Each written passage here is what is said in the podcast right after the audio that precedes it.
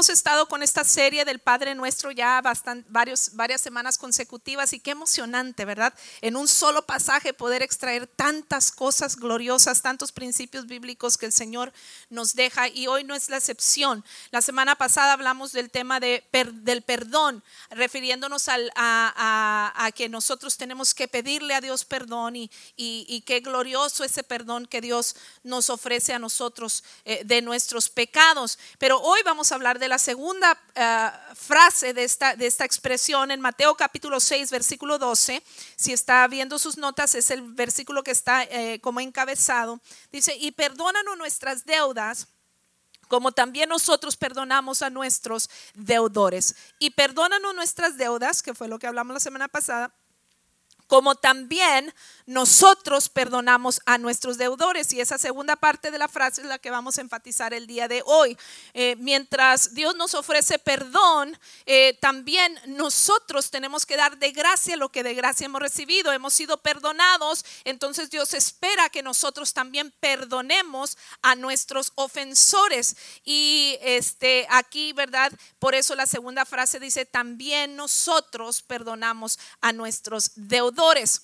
Eh, hoy en día, ¿verdad? Muchas personas expresan su necesidad de paz. Hay mucha gente que vive sin paz. Parece que no hay paz en sus, en sus vidas, en sus corazones. Quizás ese era, era, su caso en algún momento y por eso buscó a Dios, porque el mundo anda buscando la paz, pero muchas veces la falta de la paz en nuestras vidas está directamente relacionada con la falta de perdón cuando nosotros nos llenamos de resentimientos en nuestros corazones, de amargura, de cosas que, eh, eh, ¿verdad?, eh, relacionadas a la falta de perdón, esto nos roba de la paz. La falta de perdón nos roba la paz. ¿Por qué? ¿Cuáles son las causas que nos provoca esa falta de paz? Bueno, la culpa. Por ejemplo, si yo soy el, el que ofendí, ¿verdad? Porque está cuando me ofenden y está cuando ofendo, ¿verdad? Entonces, si yo fui el que ofendí, a veces hay un sentido de culpabilidad que te roba la paz. Sabes que actuaste mal, sabes que ofendiste a alguien y ese sentido de culpabilidad te roba la paz. El resentimiento sería otra de las, de las cuestiones. Cuando me ofenden, me lleno de resentimiento, de amargura, ¿verdad? Y, y me roba la paz. Me roba la paz. No tengo que ahondar mucho porque usted será testigo de que nos ha ocurrido a todos en algún momento otra de nuestras vidas donde le hemos dado lugar al, resentimiento. Es más común de lo que nosotros nos imaginamos, pero no porque sea común es correcto o no porque sea común. Esto es lo que Dios desea para nuestras vidas. Dios dice que Él quiere darnos paz, más allá de lo que eh, del entendimiento humano, ¿verdad? Una paz que sobrepasa todo entendimiento humano. Pero si estas cosas entonces me están robando la paz, eh, por eso el Padre nuestro, ¿verdad? se preocupa en expresar que nuestras oraciones, en esta oración modelo o ejemplo, nos invita porque Mateo 6, para aquellos que no han estado en, la serie esta anterior, estamos desglosando, des, eh, ahora sí que... Eh, eh, examinando y escudriñando minuciosamente eh, the Lord's Prayer, lo que conocemos como el Padre Nuestro, que no era una oración dada para ser repetida nada más, sino que tenía principios bíblicos y es un ejemplo de cómo debemos de orar. Pues uno de los propósitos que hemos venido mencionando a lo largo de esta serie del Padre Nuestro es conectarnos con nuestro Dios, ¿verdad? Por eso empieza diciendo Padre nuestro, o sea, busca esa oración que nos relacionemos nosotros como hijos con, con, Él, que es nuestro Padre celestial, que conectemos con nuestro Padre celestial que está en los cielos. Y por ello Jesús nos invita a orar de esta manera, porque si algo impide la conexión con Dios son esas raíces de amargura, esos resentimientos que a veces eh, hay en nuestras vidas, en nuestros corazones. Y por eso nos invita a orar de esta manera. Perdona nuestras deudas, así como nosotros perdonamos a nuestros deudores. En esta frase, el pecado, que, que sería la falta de perdón, que es pecado, el pecado está representado aquí por la deuda. ¿Verdad? El perdón es un elemento, ¿verdad? Importante en la vida de los creyentes. Si vivimos como eh, eh, con estas cuestiones, seremos deudores al reino de Dios. deudores al reino de Dios. Y por eso Dios nos invita a que roguemos y que oremos, perdona nuestras deudas, ¿verdad? Primero, pero también ayúdanos a perdonar a nuestros deudores. Tenemos que estar conscientes que siempre va a haber algo por qué pedir perdón y siempre va a haber algo por qué dar el perdón. Eso es una realidad. Eh, siempre o, vamos a estar en necesidad de que alguien nos perdone o vamos a estar en necesidad de ofrecerle el perdón a alguien. Y por eso esta oración eh, habla y aborda este tema tan importante, eh, que como dije es muy común, pero no porque sea común, sea correcto. ¿Cómo ser libres de, esas, de esos resentimientos, de esas cosas que nos roban la paz? ¿Cómo traer esa liberación? El hecho es que en tu vida vas a ser herido. Esa es una realidad. En tu vida vas a ser herido por otras personas. Has sido herido quizás muchas veces en el pasado y, vas a seguir experimentando sufrimientos de este tipo en el futuro. Quisiera decirte que no, pero sí, ¿verdad? Eh, eh, nosotros como pastores hemos lidiado con casos como eh, que hay un conflicto, ¿verdad? Con personas de la misma congregación entre ellos, ¿verdad? Y entonces uno dice, me voy a ir de la iglesia, ¿verdad? Y, y pero digo, bueno, eh, crees que, huir, ¿verdad? De, la situación y no enfrentar la situación va a traer solución, pero lo cierto es que te puedes ir al fin del mundo, pero allá en el fin del mundo va a haber otro con otro nombre que quizás te va a ofender en el futuro. Y, la verdad es que tenemos que aprender a lidiar con esta situación. El hecho es que vas a ser herido por otras personas. Muchas veces, ¿verdad? Eh, fuiste herido en el pasado y estás viviendo las consecuencias hoy eh, o vas a sufrir en el futuro. Algunas veces intencionalmente, ¿verdad? Te ofenden, a veces sin querer. Eh, y si no aprendemos a liberar ese dolor, se va acumulando en tu vida y como la basura de la culpa que se hablaba la semana pasada, ¿verdad? Se va acumulando esa basura, se va acumulando esa basura y tarde que temprano empieza a oler, a pestar, a oler mal. Y no es la intención de Dios. Que, vivamos de esa manera. Si permites que el resentimiento, el rencor, la ira se acumule dentro de tu vida y, no sabes cómo soltarlo y deshacerte de él, bueno, pues este, eh, hay que, hay que hoy poner, prestar atención a lo que vamos a compartir, los principios del perdón que vamos a compartir, que nos trae la liberación para ayudarnos a emprender ese camino vía el perdón, porque esto va a ser muy beneficioso para nosotros. Si no lo hacemos, es como un veneno, dice la Biblia, que te envenena a ti y luego contaminas también a otros. Orar de esta manera, como dice el Padre nuestro, orar de esta manera nos pone en posición correcta para conectarnos con nuestro Padre que está en los cielos. Está en una oración modelo, en una oración ejemplo que nos da. ¿Por qué? Porque perdonar no es fácil. Necesitamos intervención divina para que el Señor nos ayude, pero sí es posible si acudes y en tu oración, eh, ¿verdad? Te pones en esa posición para conectarte con tu Padre, que te da el recurso para poder perdonar y ser libres de la culpa y el resentimiento. Vamos a hablar estos principios bíblicos sobre el perdón. Número uno, el perdón no es opcional. Póngale ahí en sus notas, el perdón no es opcional, es la palabra que va ahí en el blanco. No sé si tienen el PowerPoint ahí arriba, pero estaba en la misma USB y se llama liberación. Ahí está. No es opcional. Esto es importante, convencernos de esta verdad es sumamente importante. Convencerte de esta verdad es sumamente importante. Cuando tú te convences de que el perdón no es opcional, es decir, es mandatorio, lo tenemos que practicar, eh, vamos a vivir vidas más, más fáciles de llevar no vamos a sufrir tantos con esta cuestión porque vas a estar en automático, se va a volver tu estilo de vida y eso es lo que queremos, que el perdón se vuelva nuestro estilo de vida. Mire, hemos estado hablando en esta serie, Él es nuestro Padre, nosotros somos los hijos y como hijos de nuestro Padre Celestial, le debemos obediencia. Y si algo es un mandato de nuestro Padre, el Hijo le corresponde qué? Obedecer. ¿Cuántas veces no le ha dicho usted a, su hijo, aunque él no entiende por qué le estás diciendo, pidiendo lo que le estás pidiendo, pero usted lo va a hacer y, pero ¿por qué? Dicen los hijos, pero ¿por qué mamá? ¿Pero por qué papá? Este, eh, yo sé lo que le digo, ¿verdad? Y a veces porque ya no nos entienden, que es por su bien, que es para su provecho, pues Dios nos dice, este es un mandato.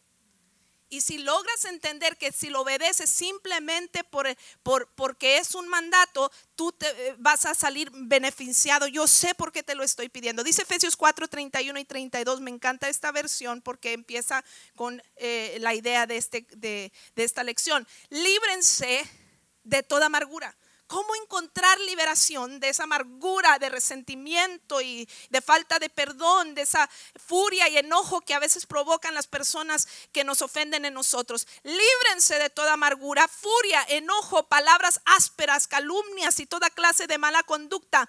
Por el contrario, sean amables unos con otros, sean de buen corazón y perdónense unos a otros tal como Dios los ha perdonado a ustedes por medio de Cristo. Si usted se fija, todos los verbos de este versículo son verbos en, imperativo. Son verbos en imperativo. Esos son los verbos que denotan un comando, una acción, un, mandato, ¿verdad? Eh, eh, eh, es un mandamiento. Y los mandamientos son hechos para obedecerlos. Es una ley. Las leyes están puestas para obedecerlas. Y si fracturamos la ley o si violamos la ley, vamos a sufrir las consecuencias. Entonces tú escoges. Yo quiero obedecer a Dios simplemente porque Él merece eh, o porque le debo obediencia a mi Padre. Y si tú entiendes, ¿verdad?, que el perdón eh, es un mandato y que no es opcional, eh, entonces tú vas a obedecer este mandamiento. ¿Decimos amar a Dios, sí o no? ¿Y qué dice este texto, Juan 14, 15? Si ustedes me aman, obedecerán mis mandamientos. Si decimos amar a Dios, vamos a obedecer sus mandatos. No algunos, todos. Y uno de ellos es practicar el perdón. ¿verdad? La falta de perdón sería entonces, si el, si el perdonar es obediencia, entonces la falta de perdón es desobediencia. Y la desobediencia es pecado. ¿Y el pecado qué hace? Nos separa de Dios. Isaías 59, 2 dice que nuestras iniquidades, nuestros pecados causan división entre Dios y el hombre, nos separan, nos alejan de Dios. Por eso esa urgencia de esta oración modelo de invitarnos a que cuando oremos, ponte a cuentas con Dios y ponte a cuentas con los demás. ¿Por qué? Porque para que nada impida esa conexión porque el pecado eh, te separa y la falta de perdón es pecado.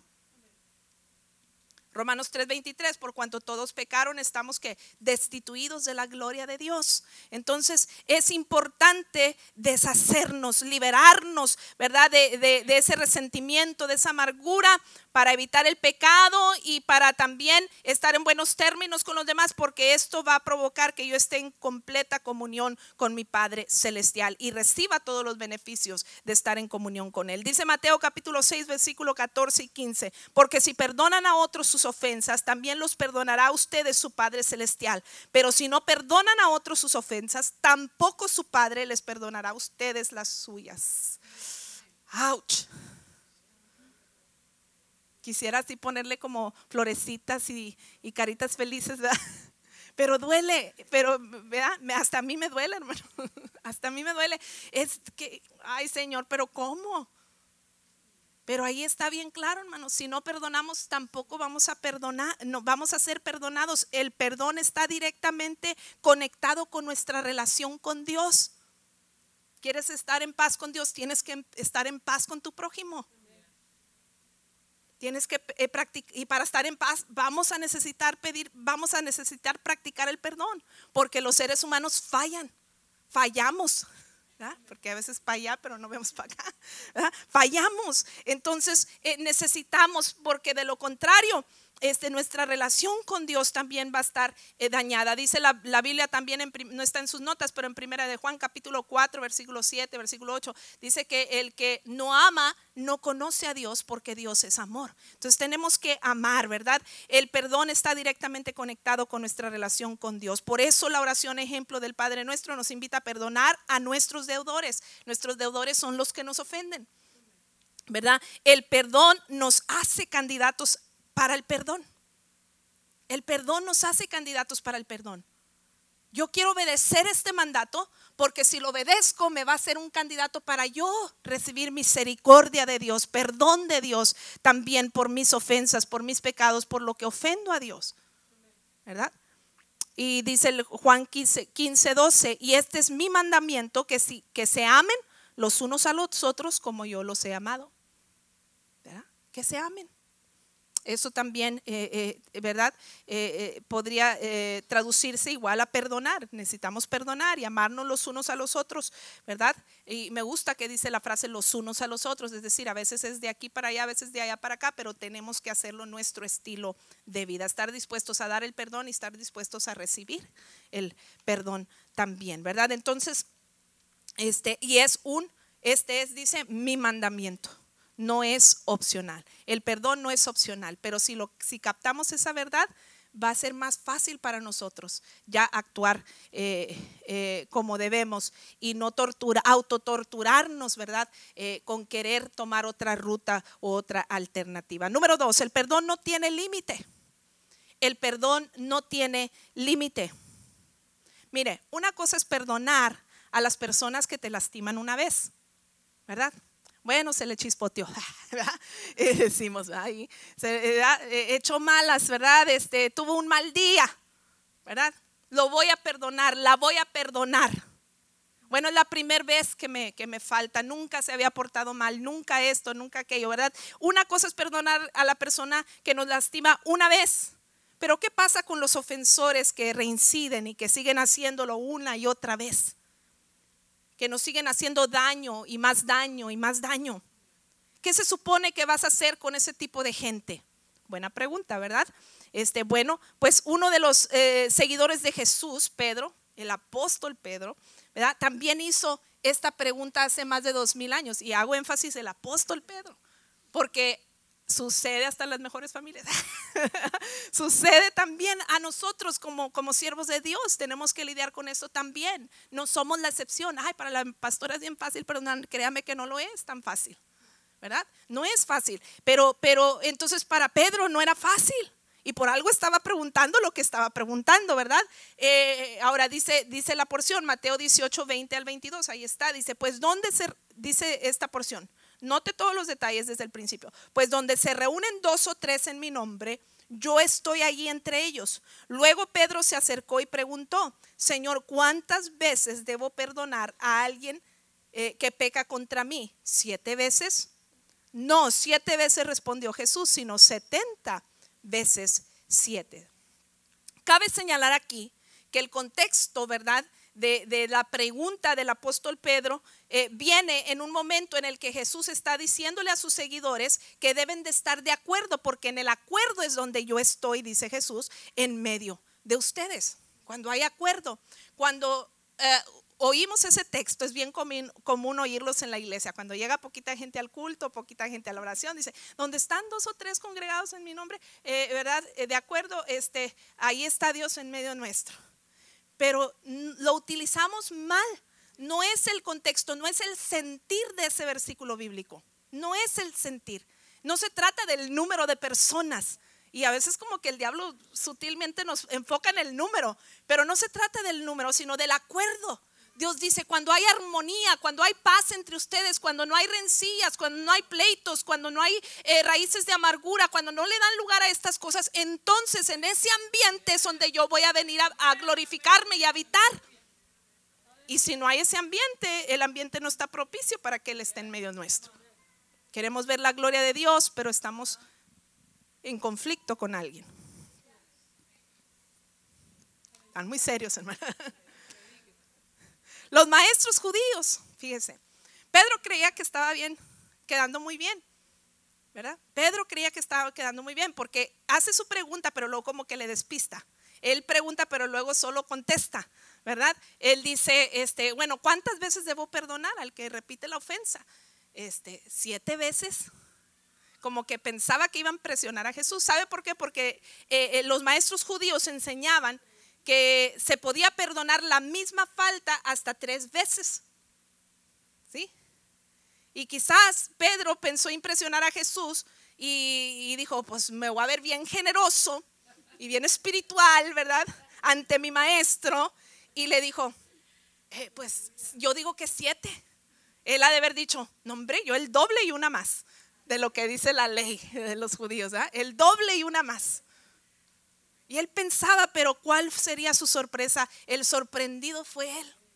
El que fue impresionado fue, fue él con la respuesta de Jesús. Jesús que le dijo, no te digo que hasta siete veces, sino hasta setenta veces siete. Esos son 490 veces. Ahora, eh, no sabemos, ¿verdad?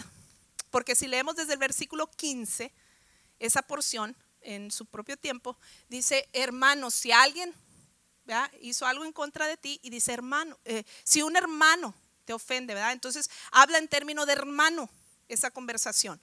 Entonces no sabemos si en realidad Pedro estaba preguntando porque tenía conflictos con su hermano, literal, o con algún hermano en la fe, ¿verdad? Pero él tenía un hermano carnal, que era este Andrés, ¿verdad? Andrés era el hermano de Pedro.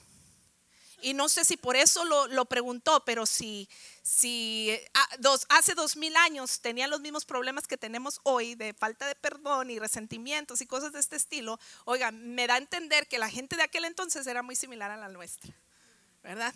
¿Y qué, qué me dice esto? Que probablemente, o, que el, el caso de antes era el mismo de hoy, la verdad es que aproximadamente el 90% de todo resentimiento comienza en la familia. 90% de las razones por qué estamos con resentimiento son con cuestiones de la familia. Hay mayor ira, mayor resentimiento entre la gente más cercana a ti, porque estás constantemente en, contacto. Mire, mire lo que dijo alguien una vez, el convivir con aquellos que amamos será la gloria, pero el convivir con los que conocemos es otra la historia, ¿verdad? Entonces, es otra la historia con los que conocemos, con los que pasamos mucho tiempo, ¿verdad?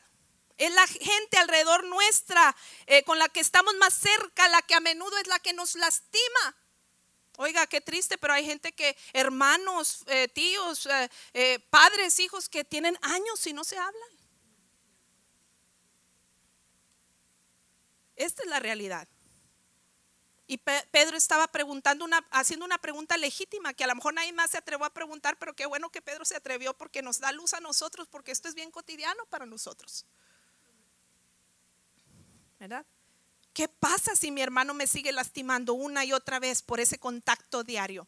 A veces hasta bromeamos al respecto, pero la verdad es que muchos de ustedes han sido profundamente heridos, profundamente heridos por un miembro de la familia algo que me dijeron, algo que me hicieron, un abuso físico, un abuso verbal, un abuso sexual.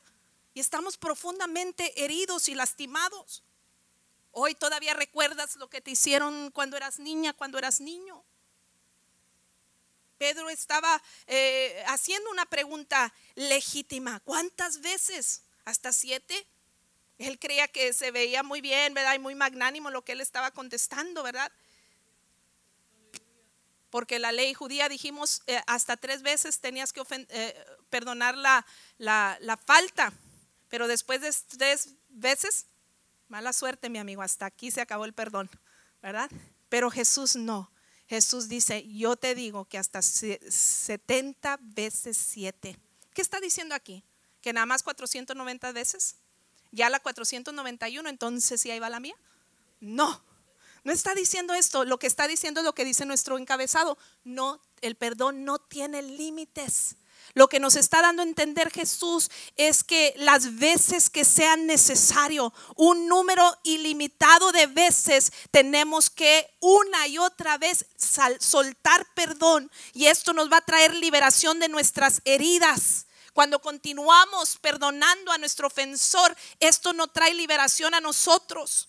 Dice eh, 1 Corintios 13, 5, que está ahí en sus notas, ni ofensivo, dice, eh, hablando 1 Corintios 13, si usted lo lee en su propio tiempo, es el capítulo del amor, ¿verdad? Que habla del amor. Entonces dice, ni ofensivo, dice, el amor no, no debe ser ofensivo, dice, no exige que las cosas se hagan a su manera, no se irrita ni lleva registro de las ofensas recibidas, ni lleva registro de las ofensas recibidas.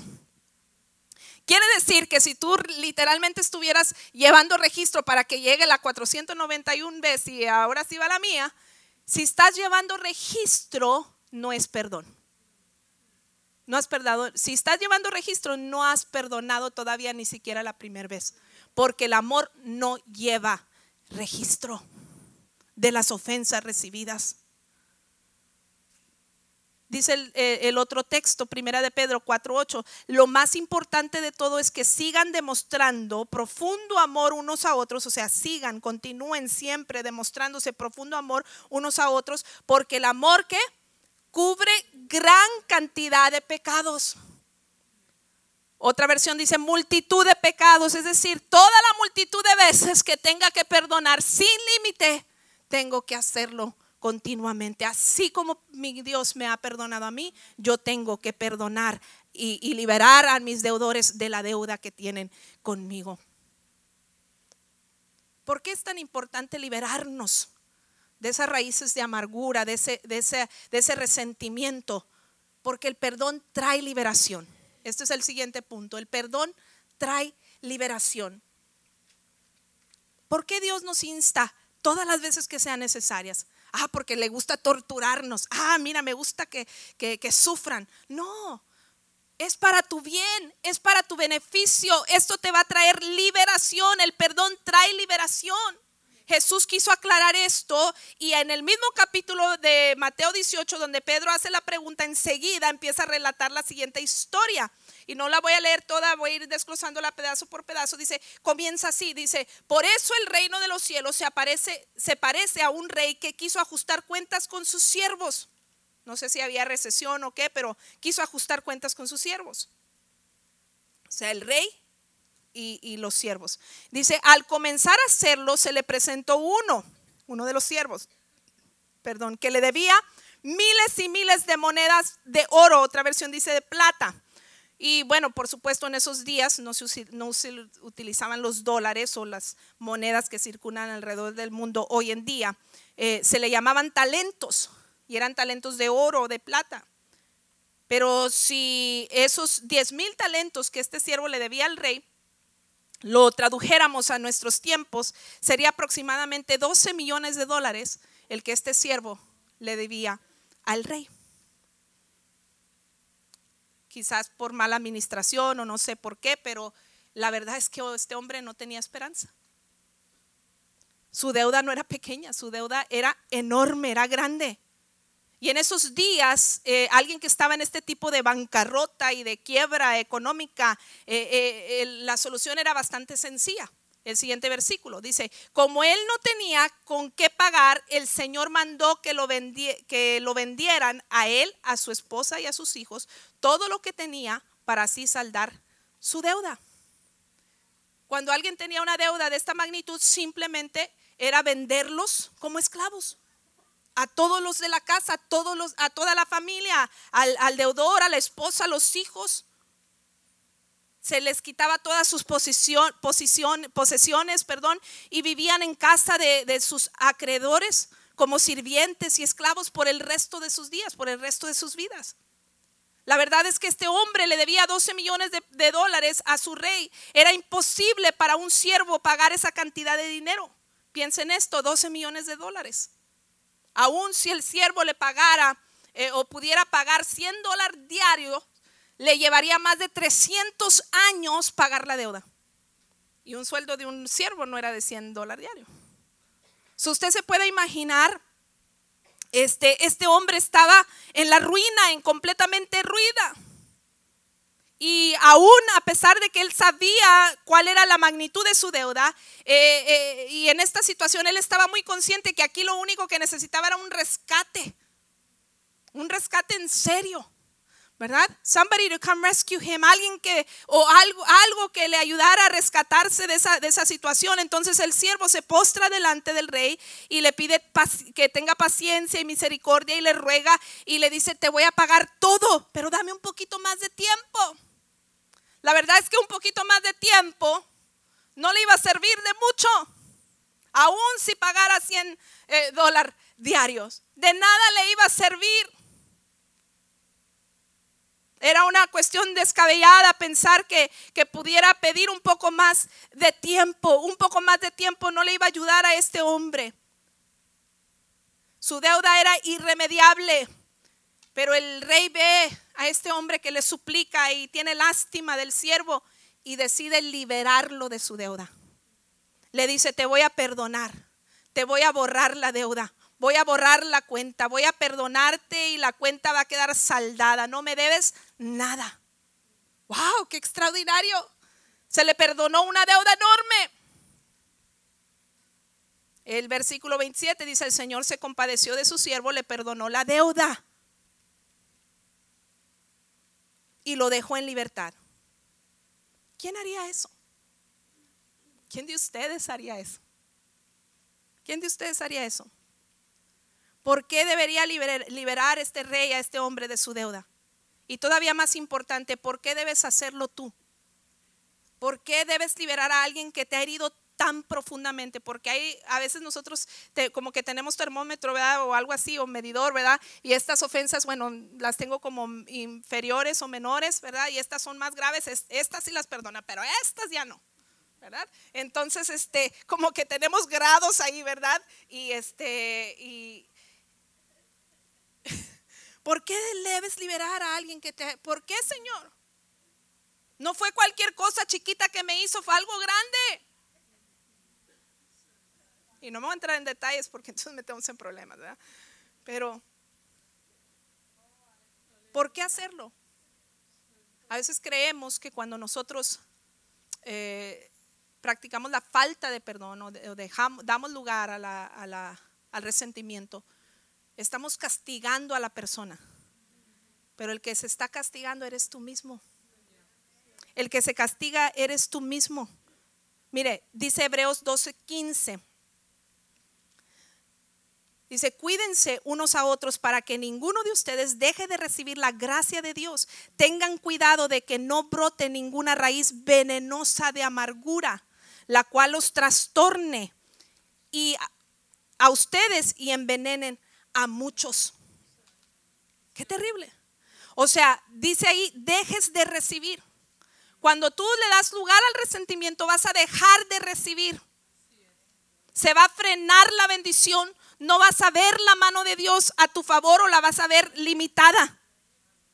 Por eso es importante liberarnos de ese resentimiento para que Dios suelte la bendición para mi vida. Porque mire, cuando hay falta de perdón, está científicamente comprobado que nos afecta, póngale ahí, eh, físicamente, emocionalmente, mentalmente y espiritualmente. Nos afecta físicamente, emocionalmente, mentalmente y espiritualmente.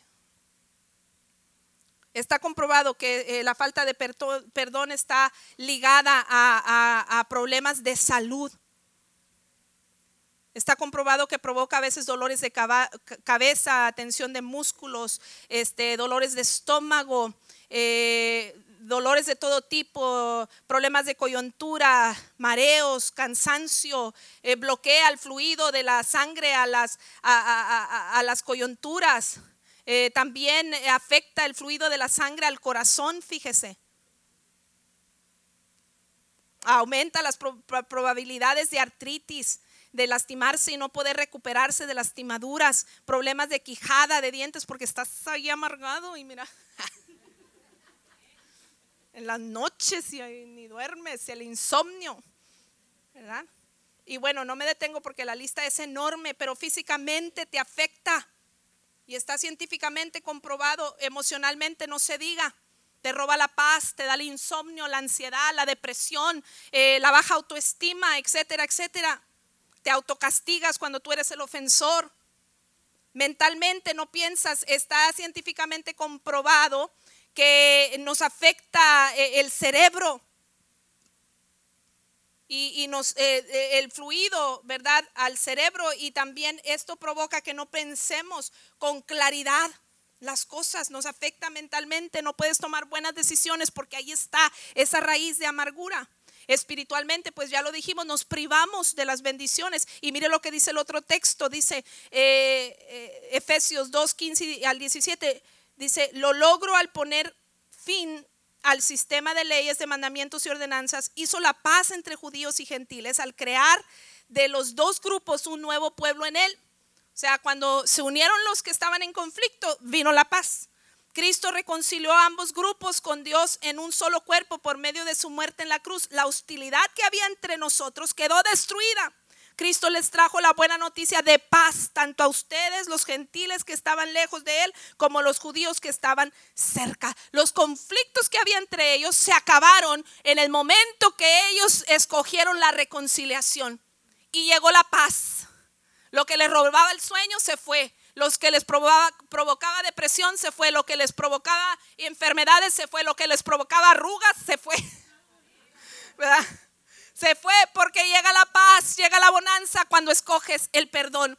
Tú vas a ser liberado físicamente, emocionalmente y eh, mentalmente y espiritualmente cuando escoges, eh, cuando escoges el perdón.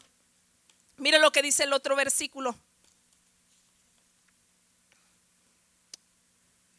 Eh, o, continúa, continúa el pasaje hablando, dice, pero cuando el hombre salió de la presencia del rey, fue a buscar a un compañero, también siervo, que le debía unos pocos miles de monedas de plata. Lo tomó del cuello y le exigió que le pagara de inmediato. El compañero cayó de rodillas ante él y le rogó que le diera un poco más de tiempo. ¿Suena familiar? El hombre que le acababan de perdonar millones, ahora estaba cobrándole y torturando a alguien que le debía poco. Dice, ten paciencia conmigo, yo te pagaré, le suplicó. Pero el acreedor no estaba dispuesto a esperar. Hizo arrestar al hombre y lo puso en prisión hasta que pagara toda la deuda. Cuando algunos de los otros siervos vieron eso, se disgustaron mucho. Fueron ante el rey y le contaron todo lo que había sucedido. Entonces el rey llamó llamó al hombre al que había perdonado y le dijo, siervo malvado, te perdoné esa tremenda deuda porque me lo, porque me lo rogaste. ¿No deberías haber tenido compasión tú de tu compañero así como yo tuve compasión de ti? Entonces el rey enojado envió al hombre a la prisión para que lo torturaran hasta que pagaran, pagara toda la deuda. Eso es lo que les hará mi Padre Celestial a ustedes si niegan, se niegan a perdonar de corazón a sus hermanos. Wow. Dice que lo envió con los sus torturadores, dice otra versión, y otra dice sus verdugos. Cuando tú escoges la falta de perdón y el resentimiento versus el perdón, vendrán los verdugos, los problemas espirituales, emocionales, físicos, mentales, etcétera, etcétera, lo que acabamos de mencionar. Esos son los verdugos que te torturan cuando escoges la falta de perdón. Dice, y esto es lo que hará mi Padre Celestial a nosotros si no perdonamos de nuestro corazón. Muchos de nuestros males están directamente relacionados con nuestra falta de perdón. Dice en cambio el versículo eh, que sigue, el que ama a otro creyente vive en la luz y no hace que otros tropiecen. Vives en la luz, tienes claridad de pensamiento, de decisión. Dice el siguiente, les digo, ustedes pueden orar por cualquier cosa y si creen que la han recibido será suya. Cuando estén orando, primero perdonen a todo aquel que contra quien guarde rencor, rencor, para que su Padre que está en los cielos también les perdone a ustedes sus pecados. Fíjese, esto es extraordinario. El perdón está directamente relacionado con si recibes los milagros o no. Si se suelta el poder de Dios sobre tu vida o no. Libera esos milagros, libera el poder de Dios en tu vida ofreciendo perdón. Dice eh, esto, por lo tanto, si presentas una ofrenda en el altar del templo y de pronto recuerdas que alguien tiene algo contra ti, deja la ofrenda ahí en el altar, anda y reconcíliate con esa persona, luego ven y presenta tu ofrenda a Dios. Porque aún nuestros dones, talentos, porque la ofrenda no nada más la monetaria que damos, también lo que ofrecemos en nuestro servicio a Dios, este, de nada nos sirve si estamos en conflicto con nuestro prójimo. Escoger el perdón es escoger la liberación. Tercero, el perdón es un acto de voluntad. Eh, aquí me voy rápido. No es un sentimiento, es una decisión. Tan sencillo así. El perdón no es un sentimiento, no es que si siento perdonar o no siento, pero es que no, mira, aquí lo traigo todavía atorado. Decimos a veces, es que no lo paso, no lo paso. Que no se me pare enfrente, decimos, ¿verdad? No es un sentimiento, es una decisión. Yo escojo amar o no amar, yo escojo perdonar o no perdonar. Eh, aquí hay algunas hermanas, más de una, que yo siempre doy este consejo. Mírelo por el lado amable, ¿verdad? Mírelo por el lado amable. Y hay varios se rieron, ya saben las que, estoy, las que les he dicho. Siempre digo, ¿verdad? Mírelo por el lado amable. Y es una filosofía tan sencilla que yo he tomado de vida, muy alineada a la palabra de Dios. Yo escojo. A mí nadie me va a robar la paz. Yo escojo pensar por el lado amable. Pienso que a lo mejor anda en sus días, a lo mejor trabajó, trabajó muchas horas en el solazo y anda fastidiado, a lo mejor este, tiene deudas que no hay a la puerta, la menopausia. Este, yo escojo pensar la endropausia y ahora hay todo tipo de cosas, todo lo que termina náusea. Yo escojo pensar y sea o no sea, yo me libero. Sea o no sea, yo me libero porque entonces tus verdugos son los que tienen el poder y la autoridad. Pero cuando tú sueltas perdón, la hermana Carmen puso una frase estos días, no sé si, si me la recuerde. Algo así de... Exactamente. Puedo recibir el insulto, pero nadie me puede obligar a devolverlo. Puedo recibir el insulto, pero nadie puede obligarme. Es mi decisión. Yo escojo si me roban la paz o no. Yo escojo perdonar eh, o no, ¿verdad? Está en tu poder, ¿verdad? Hacerlo. Eh, el perdón es la mejor respuesta. Siempre va a ser la mejor respuesta. Número cuatro. Es una respuesta sabia, dice, pero si ustedes tienen envidias amargas y rivalidades en el corazón, dejen de presumir y de faltar a la verdad esa no es la sabiduría que desciende del cielo. ¿Quieres ser sabio? Escoge el perdón. ¿Quieres ser insensato? Entonces escoge la falta de perdón. Dice, sino que en, terrenal eh, puramente humana y diabólica. Es diabólico eso. Escoger la falta de perdón, dice, es diabólico. No lo digo yo, no les dije diablos, es la Biblia. Dice, porque nadie, nadie, se enoje conmigo ni guarde resentimiento conmigo por lo que dije. Es la palabra de Dios. Dice, porque donde hay envidias y rivalidades también hay confusión y toda clase de acciones malvadas. Vamos, es, una, es, escoger sabiamente. Tú te beneficias, ya dijimos, te liberas. Eh, quien quite inspiras al cambio. Mateo 18, 15 dice, por tanto, si tu hermano peca contra ti, ve y repréndele estando tú y él solas. Si te oyere, has ganado a tu hermano. A lo mejor hasta te lo ganas con el perdón. Dice, wow, mira, me hizo un mal, yo le hice un mal y me hizo un bien. Y a lo mejor lo inspiras a cambio. Y aún si no hay remedio, se lo dejas a Dios y descansas. No es mi batalla, es la tuya, Señor. Yo lo suelto en el nombre de Jesús. Dice eh, Romanos 12, 19 al 20, si se van acercando los músicos. Dice, queridos amigos, nunca tomen venganza, dejen que se encargue la justa ira de Dios, pues dicen las escrituras, yo tomaré venganza, yo les pagaré lo que se merecen, dice el Señor. Es decir, si no hay remedio, tú ya hiciste lo tuyo, tú ya cumpliste. En cambio, dice, si tus enemigos tienen hambre, dales de comer, si tienen sed, dales de beber. No dice a los amigos, dice a los enemigos. Al hacer esto, dice, amontonarás carbones encendidos de vergüenza sobre su cabeza. El que saldrá avergonzado es el enemigo, no nosotros. No nosotros, para nosotros será bendición. Te va a dar entrada al cielo. Cuando practicamos el perdón, esto es lo más glorioso, trasciende más allá de esta vida.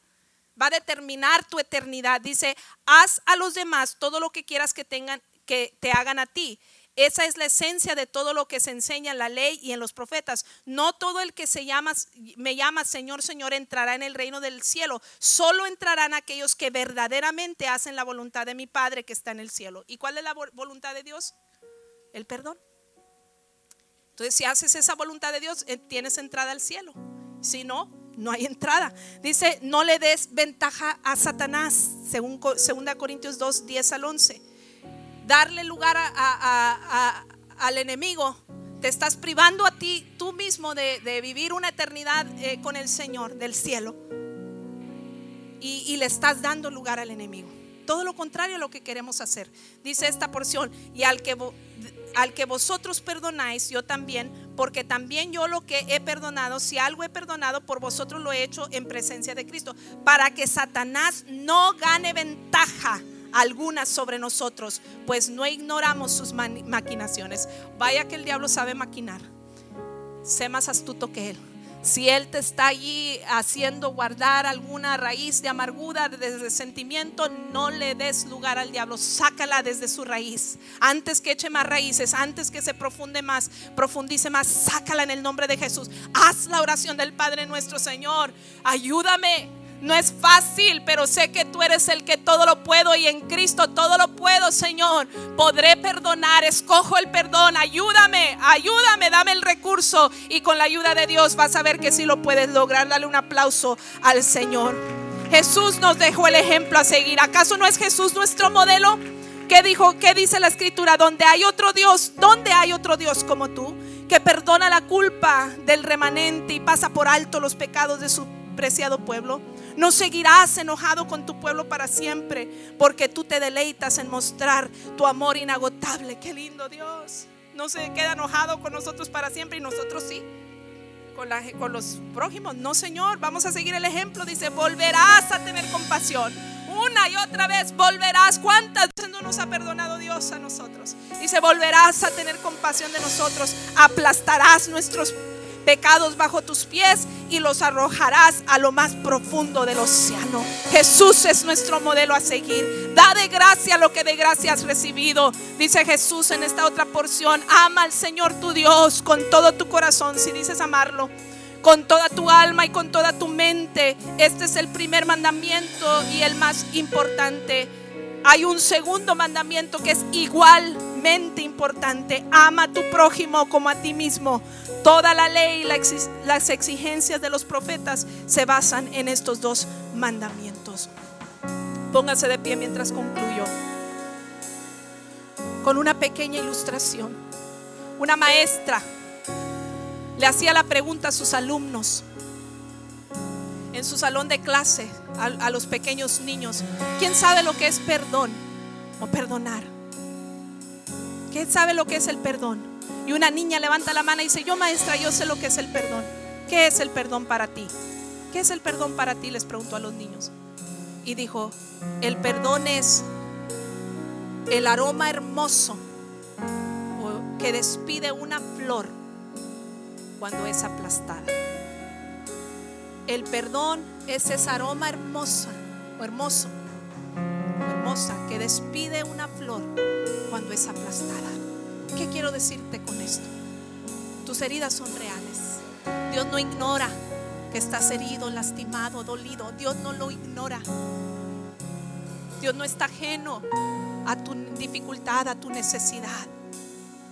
Perdonar no es fácil, pero si oramos, como nos invita el Padre nuestro, si oramos y decimos, perdónanos nuestras deudas como también nosotros perdonamos a nuestros deudores vendrá la liberación para tu vida y eso que te oprimía ya no te va a oprimir más. Y eso que te tenía estancado, estancada, ya no te va a tener estancada. Con la ayuda de Dios sí podemos lograrlo.